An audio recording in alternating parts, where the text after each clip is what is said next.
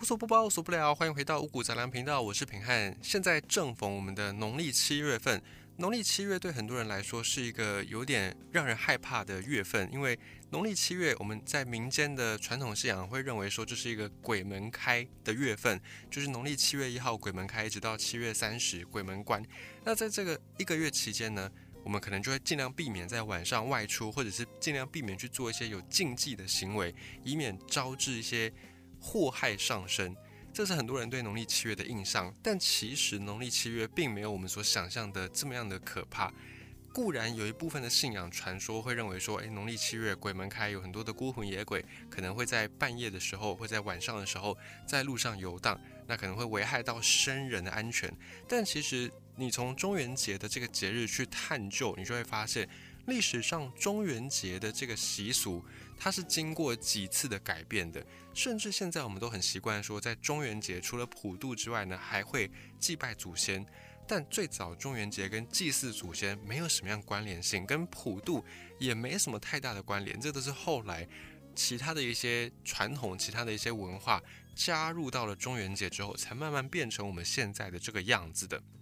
中元节最早最早的主题呢是感恩。如果你从我们的二十四节气去看，你会发现。中元节它都会在立秋这个节气之后，在立秋之后举行的这个中元节呢，它其实最早是为了要表达喜庆、表达丰收的愉悦之情，所以在古老的时候，以前的祖先们他们都会用收成好的这些。上好的蔬菜水果来敬告神明，来感谢神明的庇护，感谢神明的恩典，并且也向神明祈求来年还可以再获得丰收。这是中元节最早最早的一个习俗。那么后来随着时代变迁，到了宋朝末年，快要到元朝的时候，就宋末元初的这段时间呢，开始有道教的文化加入。道教它算是在中国本土发展出来的宗教。关于道教，我们之后有机会可以再来分享。总之呢，后来道教文化就参入到了中元节的习俗里面，所以融合道家他们的一个传说，七月十五号是道教里面的地官大帝，天地的那个地，地官大帝的赦罪日，所以就有一个说法是说，在七月十五号这一天呢，地官大帝会特别赦罪。让这些亡魂、地狱的亡魂可以回返到阳间，所以这个时候，我们的祖先也会回到我们的家里面来看望他们后世的杨氏子孙。因此，后世的这些子孙们就会在七月十五这一天呢，通过祭祀祖先来表达对亲人的思念之情。这个时候，中元节的主题已经从原本的感恩丰收变成了尽孝，就是尽孝道这件事情。那么尽孝呢，也非常符合。中国的那种社会统治阶层一度想要让大家非常非常奉行的儒教、儒家的那种传统价值观，就是孝顺这件事情，所以这个也或多或少可能有些统治者有意为之。那总之呢，这个价值观就这样传了下来。后来到了魏晋南北朝时期，又融入了佛教的一些概念。佛教从汉朝传到中国之后，就陆陆续续在中国发展，然后到后来呢。佛教的这些僧人或者是佛教经典传到中国越来越多，信徒也越来越多。到了魏晋南北朝这个时代，又有佛教的盂兰盆节的习俗融入在这个中元节里面。那主要盂兰盆节这个节日一开始是为了要僧人，就是在印度这里，他们的地理位置的关系，会有一个下安居。什么是下安居呢？就是在印度这里，佛教的发源地。每年会有一个雨季，雨季大概是四月份到七月份，三个月的时间左右。那善安居这段时间，就是佛陀他当时就有说到，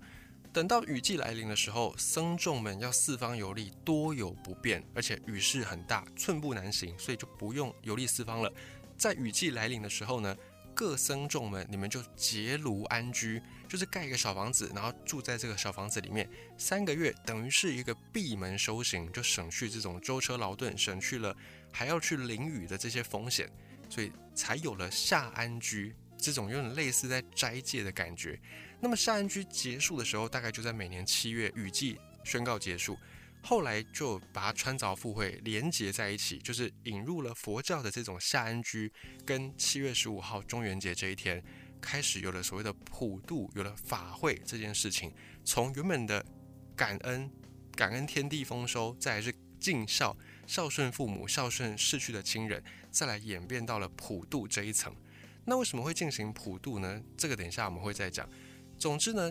后来的人就是希望在中元节这一天进行一些法会，来获得功德，让自己可以有比较好的福报，所以就变成了普渡，变成了办法会这样的习俗。更有甚者，除了办普渡、办法会之外呢，有的人也会在荒郊野外，可能就会焚香或者是祭拜一些贡品，来对这些孤魂野鬼或者是没有人祭祀的这些亡灵，来也让他们能够吃饱喝足。所以到了这个时段，又变成了除了是获得功德之外，更多了一些些慈悲的那种心情。所以中元节其实你去看它的这个历史演变，跟负面的东西没有什么挂钩。它一直都是跟正面的价值观有所挂钩。最早的就是感恩天地赐予丰收，再来就是对于自己的亲族尽孝道，然后呢，再来是获得功德，获得比较好的福报，甚至是呢悲天悯人，来怜悯这些没有人祭祀的孤魂野鬼。你这样看下来，你就会觉得说，它都是跟人性当中比较光辉的一些特质结合在一起。所以在中元节这一天，我们实在是没有什么好去担忧，什么好去害怕的，只要你就。尽着一个心情，尽着一个奉献感恩的心情，然后呢，你把这样的一个诚意给表现出来，给准备出来，其实我们就不用再七月份这个月份去太多的担心，甚至呢，我们也不用把七月说成是鬼月。有人有一个说法啦，佛教说法说七月份是感恩月，或者七月份是一个报恩月。那为什么七月份是感恩月或者是报恩月呢？再来从佛教的观点，我们再回到佛教这一层去讲一下中元节好了。圣严法师还有曾经分享一篇文章，他就说，从佛教立场来看呢，七月份对佛教的信众是一个非常重要的月份，因为从佛陀还在世的时候呢，他就有说，每年的夏天有三个月的这个夏安居，我们刚才也讲过，夏安居具体的日期是从四月十五号到七月十五号。因为印度地处热带嘛，所以在雨季里面，很多的虫啦，很多的这些蚊子啦，遍地都是。夏天温度高，湿度高，蚊虫滋生，雨水泛滥。出家人你在外面游历多有不便，所以佛陀呢，他就有创一个律法，就是说用这三个月雨季的时间，各僧众你们在一年里面就可以做一个定期定点的安居修行，结庐而居，一直到七月十五号这一天呢。叫做僧自自日，自我的自，第二个字是恣意妄为的恣，一个一次两次的次，下面再一个心情的心，这个字呢，就是你可以随意自在的意思。所以生自治日就是在这一天呢，七月十五号这一天，散居在同一个地方的僧众们就会共同的集合在一起，然后做一个很坦诚的检讨的报告，或者是做一个总结。就有点像是大家在三个月修行完之后齐聚一堂，然后大家一起分享这三个月来有什么样的心得，或者是有什么样的证悟。因为有些僧众可能会在这三个月期间呢，因此而悟到正得圣果。那其他的僧众可能你不一定悟到，你不一定正果，但是透过三个月的结庐安居。你的修行上面，你的心情也会比较清静、比较安宁、比较开朗、比较坦诚，这个都是很值得开心的日子。所以呢，在佛教的用语里面，七月十五号这天叫做僧自治日，就是可以比较舒心、比较开心啊、比较欢乐一点点的感觉。这个都是非常值得欢喜的事情。所以在这一天呢，也被称之为是佛欢喜日。而在佛欢喜日这一天呢，很多的信众、十方信徒就会趁着僧众们、僧人们他们聚集在一起要开检讨会的时候，也来进行供养。因为在佛教观点来说，供养僧众是一个非常有功德的事情。不管你是供养一般的还在修行的僧众，或者是你是供养已经修到正果的，那你的功德更是殊胜，更是非常的大。所以这个就连带的养成了一个在。十五号，七月十五号这一天，大家会有一个开法会的习惯，或者是准备一些贡品的这个习惯。它最早呢，就是要朝着供养僧众这个方向，后来才慢慢的演变成普渡。还有在历史上面，七月十五号曾经有发生一件事情，这是佛教里面记载的事情，就是佛陀底下有十大弟子，其中呢神通第一的尊者叫做目犍连。这位木犍连，他证得阿罗汉果之后，就是他已经修行到一个程度之后呢，他感念自己说啊，自己的那个亲情恩情还没有报还，他就用他的天眼去看到了他的母亲已经在六道轮回，在恶鬼道这个地方受苦，所以呢，这位穆建连他就用钵，就是佛教里面那个钵，用这个钵来盛装美食，用神通把这碗钵里面的美食要来奉献给他在恶鬼道的妈妈。但是呢，因为恶鬼道从佛教的观点来说，因为业报的关系，因为你本身很贪心，而且你很吝啬，所以你才会堕入到恶鬼道。所以到恶鬼道的这些众生呢，就会有脑热之相，就是你吃东西，这个东西你能够吃，可吃到你的嘴巴碰到你的舌头的时候，它就会化成灰，因为你的那个脑热之心，让这个食物没有办法以它的食物的形态进到你的口中。到你的嘴巴里，它就会化成灰烬。所以呢，这位木建莲的妈妈，她也因为堕入恶鬼道，虽然能够获得木建莲给她的这个美食，可是要吃进去嘴巴的时候，马上就化成了火炭。那这时候木建莲他就有点于心不忍，他就去到了佛陀面前呢，请示佛陀说：“哎，可不可以指点一下弟子，给弟子一些帮助？”那佛陀就告诉木建莲说。你可以在七月十五号的僧自治日这一天呢，用种种的上好的贡品来去供养大众僧，也就是你去供养这些僧人们、僧众们，你就可以救度到恶鬼道的众生。所以呢，这个佛陀跟木建连之间的对话也变成了盂兰盆经。盂兰盆是梵语，就是印度这里的梵语。盂兰盆的意思呢，就是解救。倒悬之苦，就是好像一个人被倒吊着、悬挂着，解救倒悬之苦的意思，就是盂兰盆这三个字的意思。所以在七月十五号的这天进行的这个法会，就是据传是佛陀告诉木建连去供养大众僧举行的法会，所以也被称之为是盂兰盆法会。再后来，佛教的经典故事里面还有一位菩萨叫做地藏菩萨，相传地藏王菩萨他也是一个少子。从《地藏经》这本经典来看呢，地藏菩萨生生世世，就是他好几世以来都非常的孝顺父母。为了孝顺父母，他甚至因此去修行佛道。他在唐朝的时候呢，他从新罗一带，就是现在大概泰国一带，去到中国。他当时候是一位高僧，他的名字就叫做地藏。后来到了中国安徽的九华山定居，一直流传到现在。所以大家也都普遍认为说，九华山就是地藏王菩萨。化身救世救苦救难的一个道场，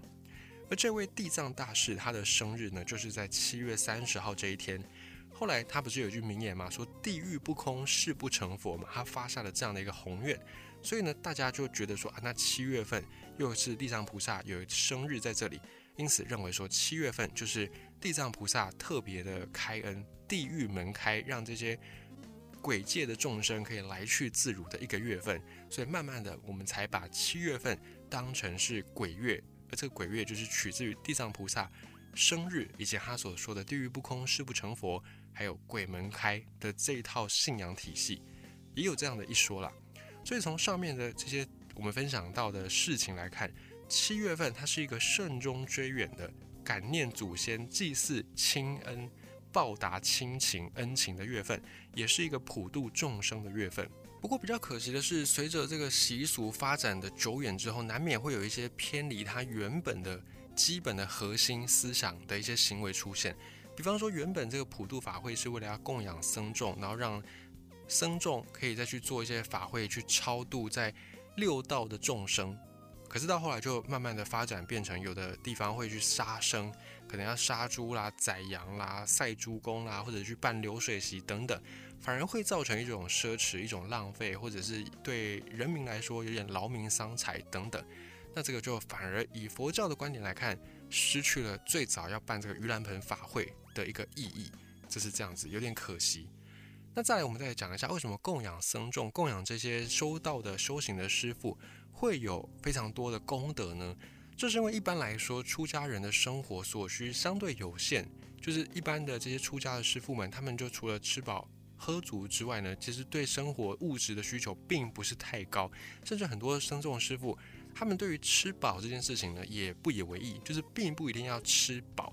饱这个事情对他们来说，甚至也是一种另外的修行就是了。所以这些僧众，他们供养受到供养的，受到信徒所供养的物资，常常会有剩下。剩下的物资怎么办呢？其实未必都是用在这些修行师傅的日常生活，更多时候他们会或者拿去做道场的建设，让更多人可以来修行，来亲近身心，或者去做弘法工作的推广。具体来讲，比方说你要讲经讲佛法，那你总要印一些经书吧？印经书你要纸，你要墨你要有人去编排去校稿，这些东西背后都是需要资产，都是需要钱财才有办法去促成的。所以更多时候，这些十方信徒所供养的物资等等，都会被用在这些事情上，道场建设啦、弘扬佛法的工作推广，或者是直接去救济一些贫困人士等等。所以你去供僧，你去供养这些僧众师傅，等于你间接的推动了社会福利，推动了社会的慈善事业。那么以佛教观点来看，你直接去捐钱给各个单位，也是可以达到一样的效果。但是